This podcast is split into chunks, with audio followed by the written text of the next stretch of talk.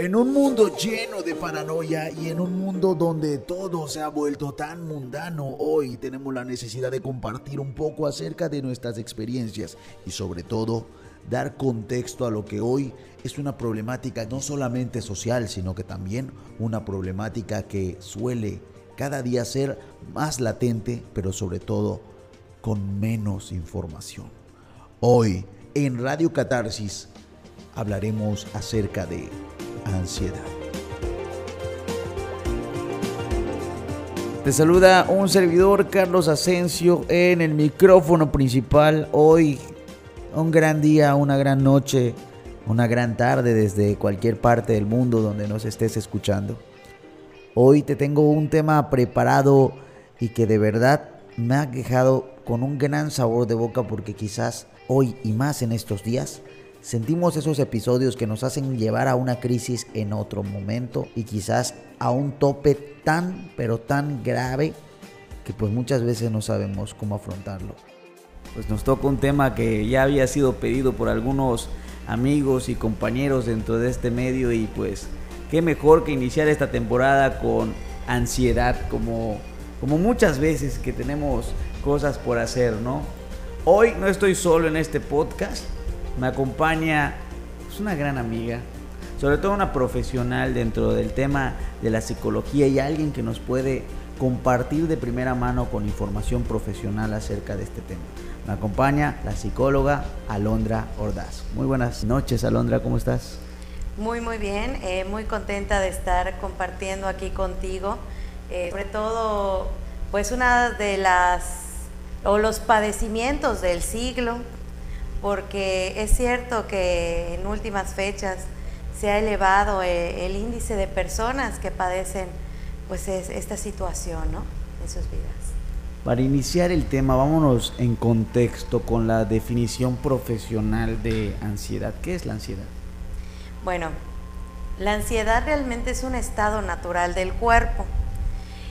Hay muchas personas que piensan que la ansiedad es mala, sin embargo no es así. La ansiedad es el sistema de alerta de tu cuerpo. Es el momento en el que te está diciendo que existe un peligro y que te pongas abusado, que te pongas vivo, para que puedas tener la capacidad de enfrentarlo. Entonces esto desata en tu cuerpo todo, un, todo un mecanismo de defensa, ¿no? Se empieza a alertar tu mente, empiezas quizá a sudorar, a abrir más tus ojos, entras en un estado propio de confrontar una situación peligrosa. Y esto es completamente natural. Si tú te pones a pensar, pues nosotros venimos eh, evolutivamente de ser tanto depredadores como presas. Y tú, hombre, viviendo en una caverna, pues estabas constantemente, ¿no? Expuesto a, un peligro. Por lo tanto, tenías que tener ansiedad. Eh, en la naturaleza un león, una leona, antes de atacar a su presa, lo que siente es ansiedad. Y esto es un estado donde, en estado natural y normal, ¿eh? puedes ser más preciso, puedes ser más fuerte, eh, puedes confrontar mucho mejor. El problema es que en la actualidad la ansiedad en muchos casos se ha vuelto patológica. Entonces hoy, como ya no somos presas y ya no somos cazadores, pues el sistema sigue ahí, ¿no? Sigue, sigue alerta, sigue vivo y tú empiezas a distinguir peligros. En el siglo que estamos actualmente, pues los peligros son peligros sociales. Inminentes. Claro, todas aquellas cosas que te atemorizan, te dan miedo y de las que tu ser tu psique, te dice que depende tu vida de ello. Eso te genera ansiedad. De lo que tú empiezas a catalogar, de que tu vida y tu integridad y tu bienestar depende de eso. Y cuando sientes amenazada esta situación, es cuando entras en un estado que hoy catalogamos como negativo ante el desconocimiento que se tiene. Oh, entonces vendría siendo un método o a lo mejor un sistema de defensa desarrollado desde nuestro mismo ser. O sea, ya no es ni siquiera hereditarios, sino que ya están dentro de nuestra naturaleza humana, o quizás también como animales, porque al final somos animales pensantes, pues somos animales, ¿no? Así es, está totalmente dentro de tu naturaleza.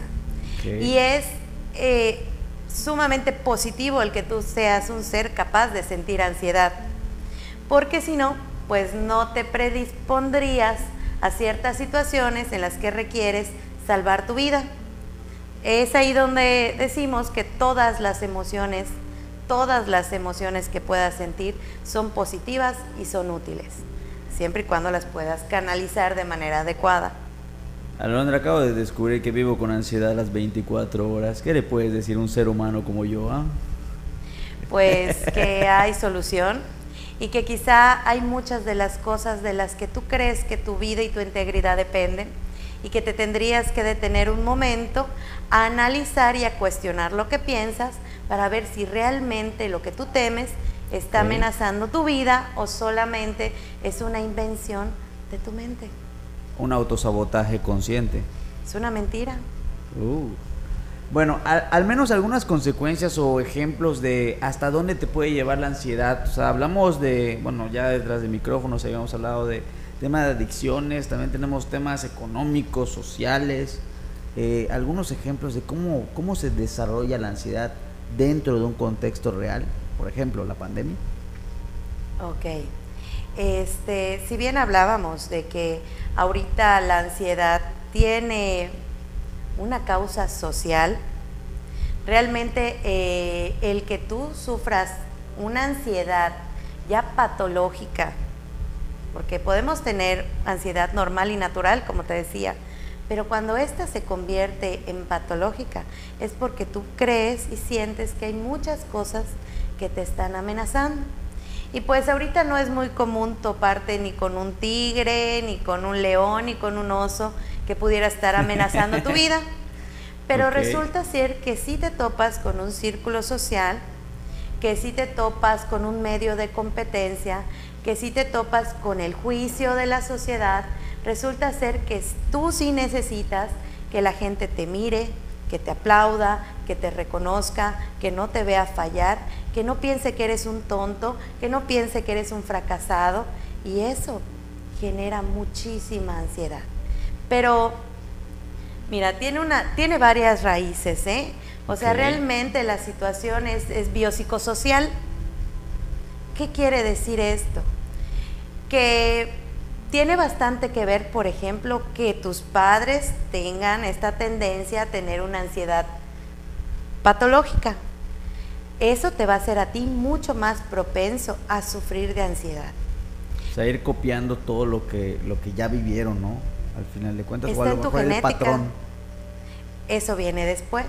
Oh. Recuerda que para que llegues a un resultado tú tienes que eh, realizar toda la operación, ¿eh? Tú tienes eh, ancestros que sufrieron de una ansiedad patológica, por ejemplo. tu padre, tu madre, algo que ya está en tu genética. Si tú le sumas a esto que creciste en un entorno donde constantemente estabas temiendo que fuera a pasar, vivías en angustia, nosotros trabajamos con adicciones. Y muy eh, frecuentemente vemos que las personas con adicciones pues provienen de familias que igualmente estaban en adicciones. Imagínate a un niño que la mamá ya le dijo, mira, ya está por llegar tu papá, seguramente viene tomado, viene alcoholizado, llega mal, ándate a dormir porque eh, pues mejor ni lo molestamos porque después ya vas a ver cómo se va a armar aquí el, pleito y, el, y, el, problema, ¿no? Entonces este niño se acostumbra a estar en, en incertidumbre ante un peligro inminente. Va, se mete a su cuarto y no puede dormir porque está esperando en el momento en que la persona llegue y arme un escándalo y entonces entra en un estado de ansiedad que esto se vuelve pues parte de su vida. O imagínate que por otro lado, tú hayas sido el niño que no puede fallar. Uy. que resulta ser que tú tenías que quedar bien porque tus padres eran los profesores de la escuela, ¿no? Es un ejemplo muy drástico. O eran sumamente exigentes en cuanto un 8 no me sirve. Tú puedes sacar más. Tú necesitas un 10. Tú tienes que ganarle a ese. Tú también puedes hacer así. Y cuidadito vayas con los zapatos sucios. Pues claro, pues si no, ¿qué van a decir de ti? Oh. No se vayan a dar cuenta que nosotros, o no vayan a decir de nosotros. Que tenemos alguna debilidad, porque pasa. se sufre la ansiedad. Estamos hablando ya desde muy pequeños. Así es. Nos volvemos niños temerosos, inseguros y muy ansiosos.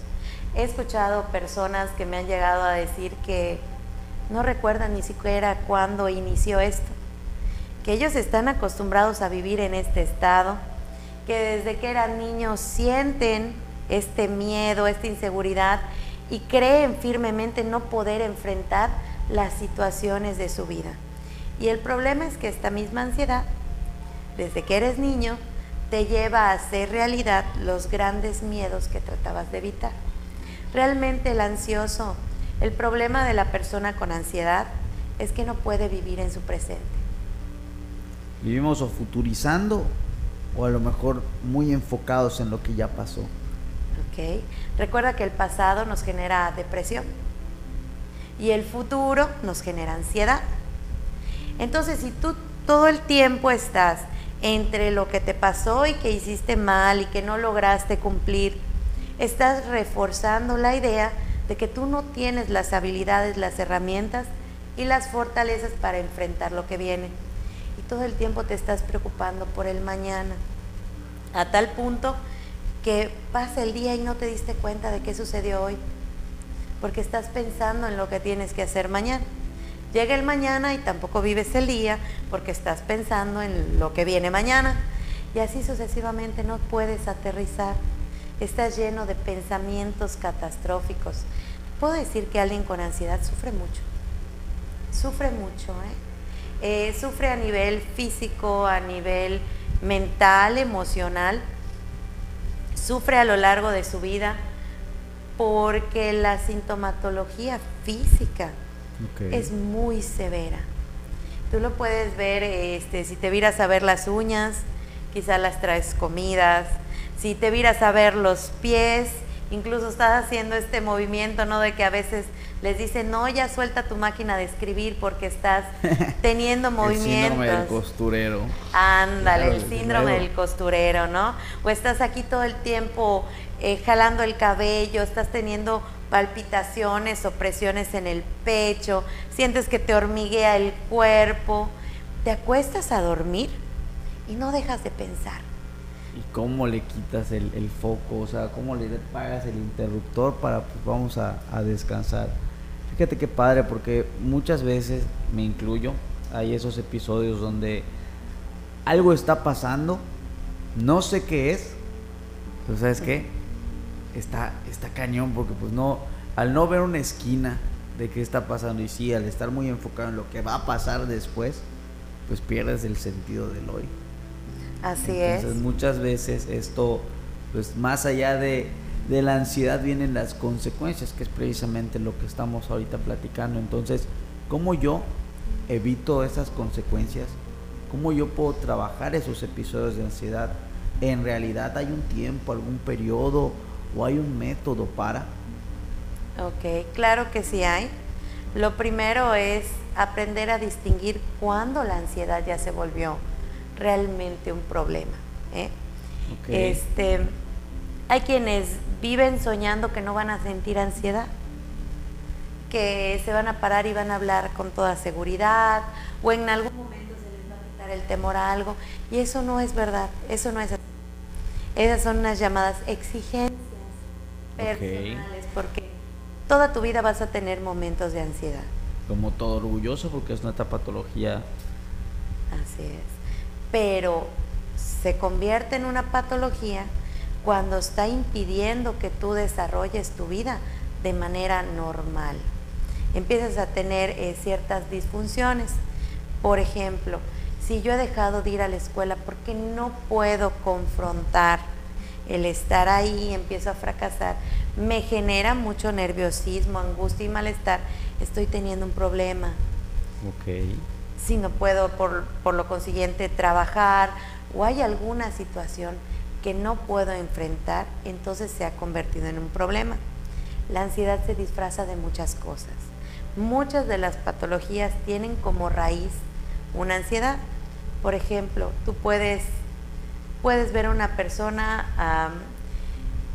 y me encanta porque ahorita todos estamos padeciendo de cierta manera, quizá obligatoriamente, esto llamado agorafobia. Oh, vendría siendo una evolución de la ansiedad o alguna es maximizar una patología. El tener. Así es, es inclusive el no poder, o sea, llega a tal punto de no poder salir de casa, ¿no? de no poder enfrentar a nadie.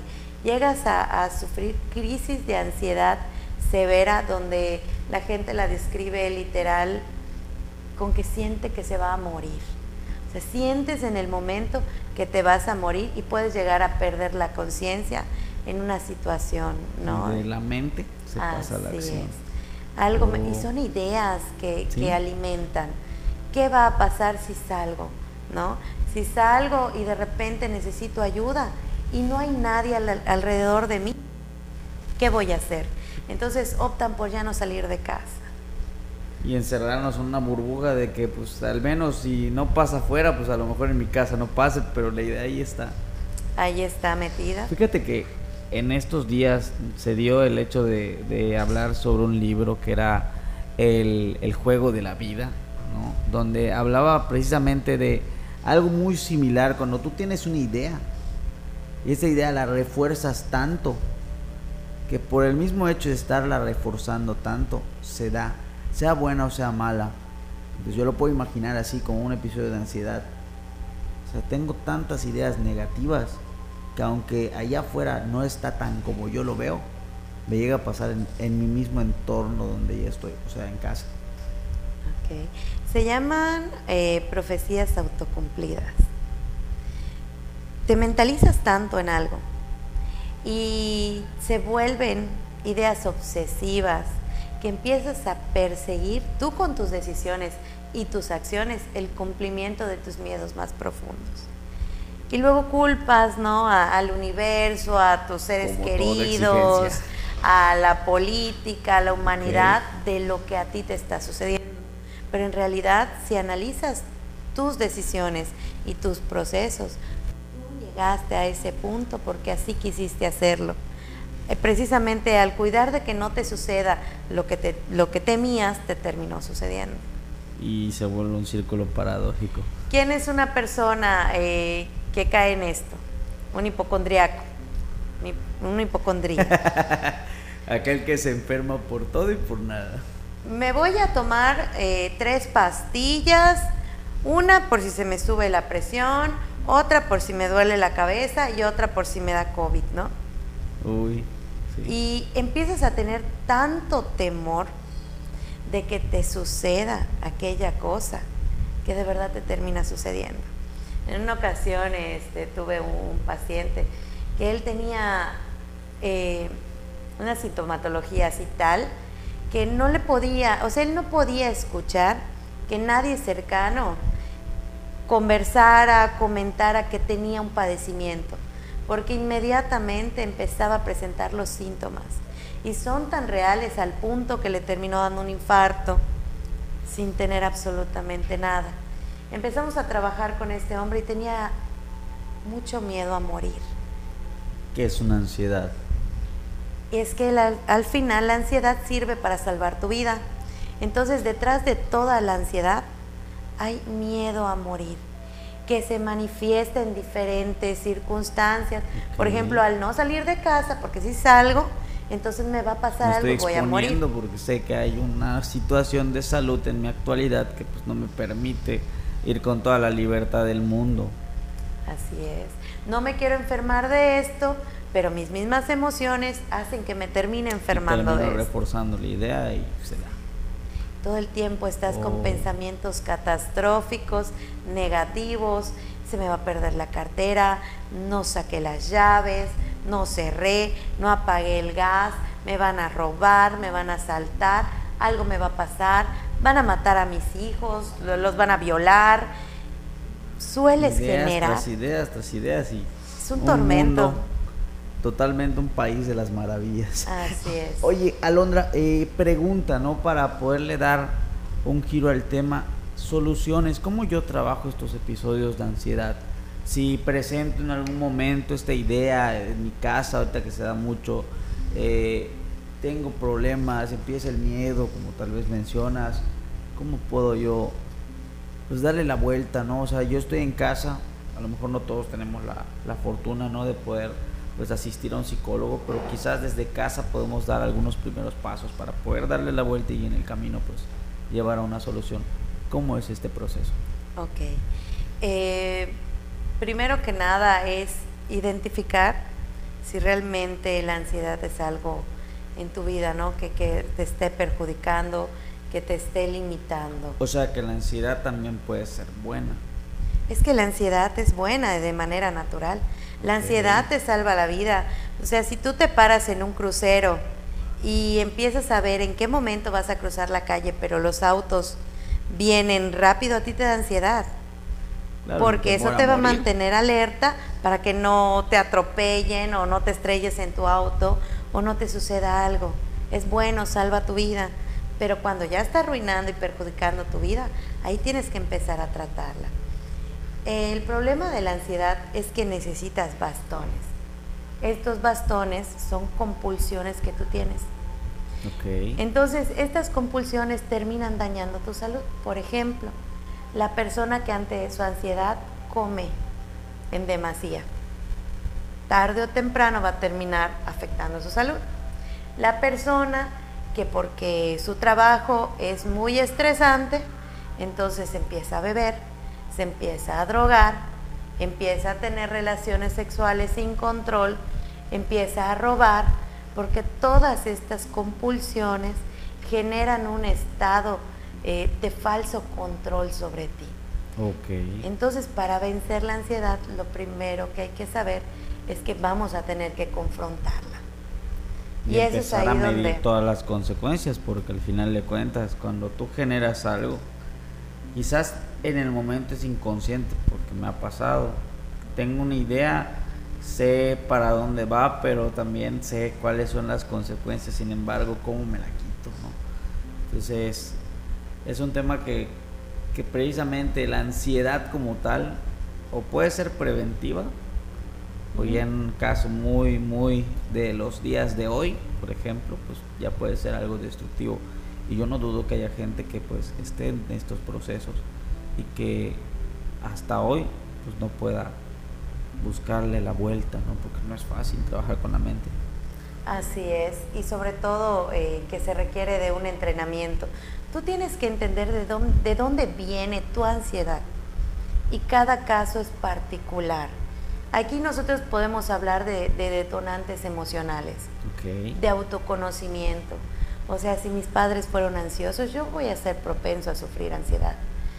Si tengo determinados episodios traumáticos en mi vida, ante el reflejo cotidiano de esos recuerdos, yo voy a sufrir ansiedad. Entonces, cuando conozco mi interior, me autoconozco, yo puedo decir, hey, o sea, no hay peligro.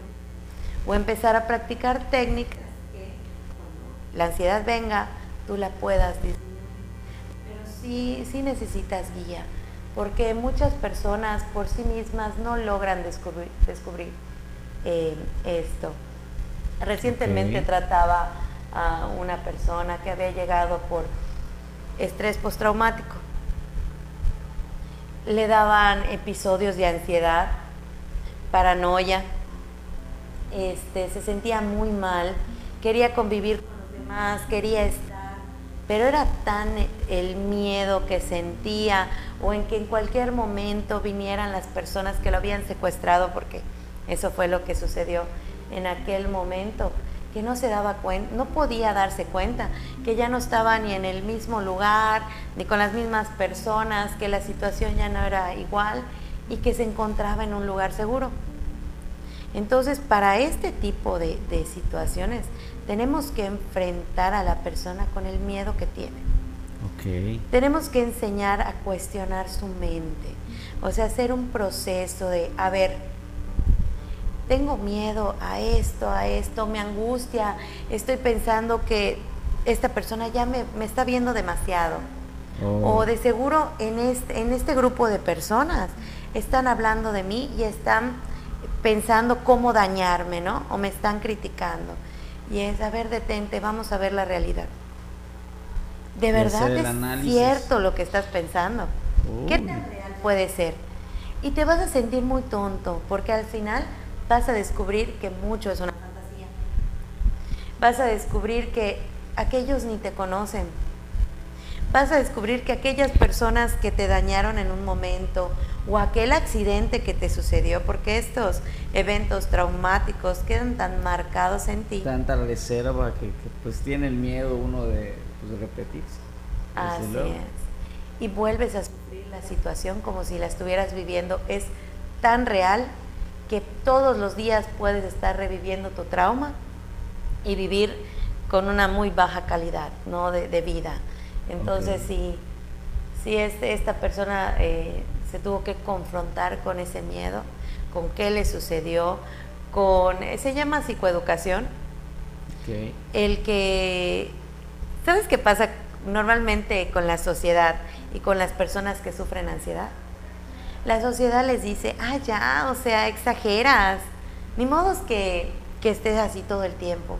Pues si lo único que tienes que hacer es hacer las cosas y listo. Ya está ahí. Échale, no, échale ganas. Y eso frustra mucho al paciente, frustra mucho a la persona, porque le intenta echar ganas y no logra salir adelante. Porque la reserva ahí siempre está. Y Pues es no- que ahí al está no la haber la vivencia. guía, o sea, ahí es muy importante este tema, ¿no? Yo, de hecho, yo me retracto, ¿no? Con lo que mencionaba de quizás desde casa podemos pues dar esos primeros pasos, ¿no? Y, y ahora con, con el desarrollo del tema me doy cuenta que, que, pues no. O sea, sí es muy importante que haya una guía o al menos una cultura de saber qué está pasando en la mente para poder darle esa vuelta que tanto ansiamos. Si usamos una palabra clave, pues es una ansiedad que tenemos de mejorar.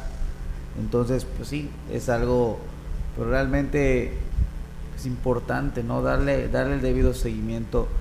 Alondra, ¿cómo, cómo podemos nosotros o, los oyentes que alcancen a escuchar este podcast localizarte? Quizás no sea al hecho de una, de una consulta como tal, pero sí saber más de lo que está pasando, ¿no? Siempre es importante poder darle a, a las personas pues esa parte humana y no pues, me atrevo a, a pedirte pues, algún método de contacto, cómo podemos localizar y, y, pues dar con, con ese hilo, ¿no? De ansiedad que pues hoy por hoy pues yo creo que incluyéndome dentro de mi vida cotidiana pues está. Eh, claro que sí, sí es muy importante buscar ayuda. Primero que nada, si en el momento estás teniendo un episodio de angustia, de ansiedad, pues sí puedes intentar relajarte, ¿no? Sobre todo con respiración. ¿Sabes cuál es la maravilla del Internet? Que ahorita buscas ahí mindfulness o buscas ejercicios de respiración o para disminuir la ansiedad y en el momento te va, te va a ayudar. Okay. Pero a largo plazo tú sí necesitas buscar ayuda, porque no todo el tiempo vas a estar en lo mismo y no todo el tiempo te va a servir lo mismo. Lo importante es que tú aprendas a manejarlo. Pues nosotros, como sabes, estamos en la comunidad terapéutica Arca de Noé. Este, pues yo creo que puedes compartir lo que es el Facebook, lo que son los números y en el contacto de administración, pues aquí con todo gusto podemos trabajar, ¿no? Con las personas que requieran ayuda.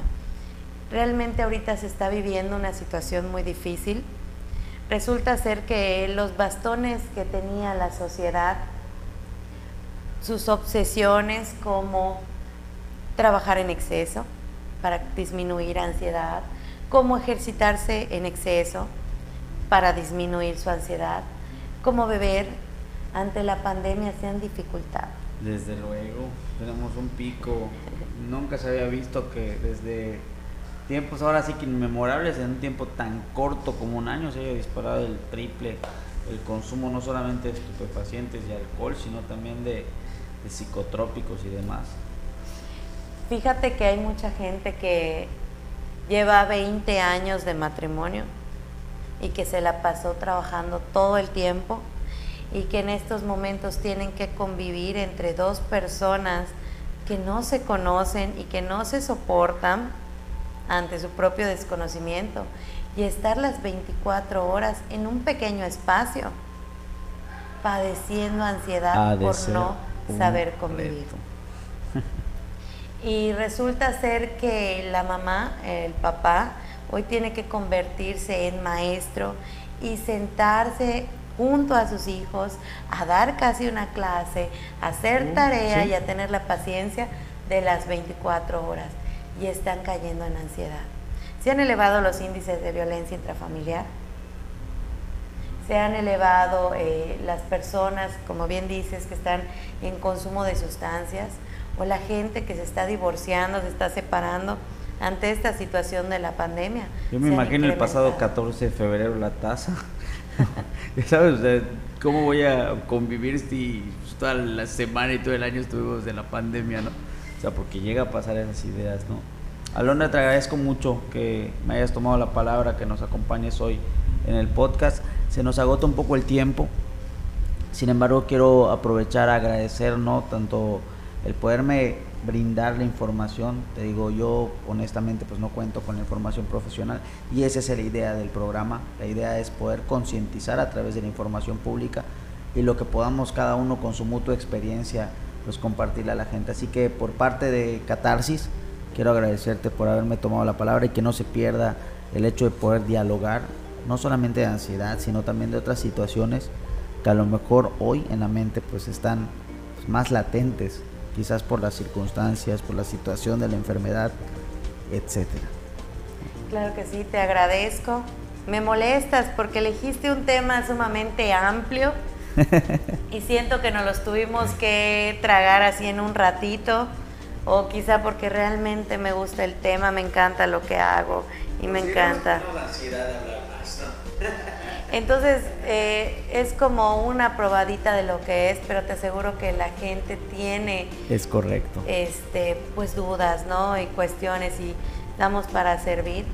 Aquí en la casa pues realmente nos dedicamos a trabajar con esto, tú lo sabes, y lo que menos queremos es que al final pues una persona ¿no? que no pueda manejar estos estados termine perdiendo familia, trabajo, termine perdiendo pues su vida muchas veces, ¿no?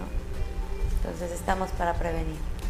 Se prepara el parte 2, que no se pierda la costumbre y pues bueno a toda la gente, muchas gracias por habernos acompañado estos poco más de 30 minutos de podcast. Así que pues bueno, ella es Alondra Ordaz, búsquenla en la comunidad terapéutica Arca de Noé. Estamos en las redes sociales como comunidad terapéutica Arca de Noé en el Facebook. Busca nuestra página web www.arcadenoe.mx y ahí tenemos todos los teléfonos de contacto. Así que pues por mi parte sería todo. Les agradezco a todos ustedes por acompañarnos y nos vemos en otro podcast más. Quizás el siguiente, la siguiente semana, el siguiente mes, el día que de verdad se necesita. Aquí estamos. Así que pues que tengan un lindo día, una linda tarde, una linda noche de, en el horario que lo estén escuchando en cualquier parte del mundo. Gracias. Gracias.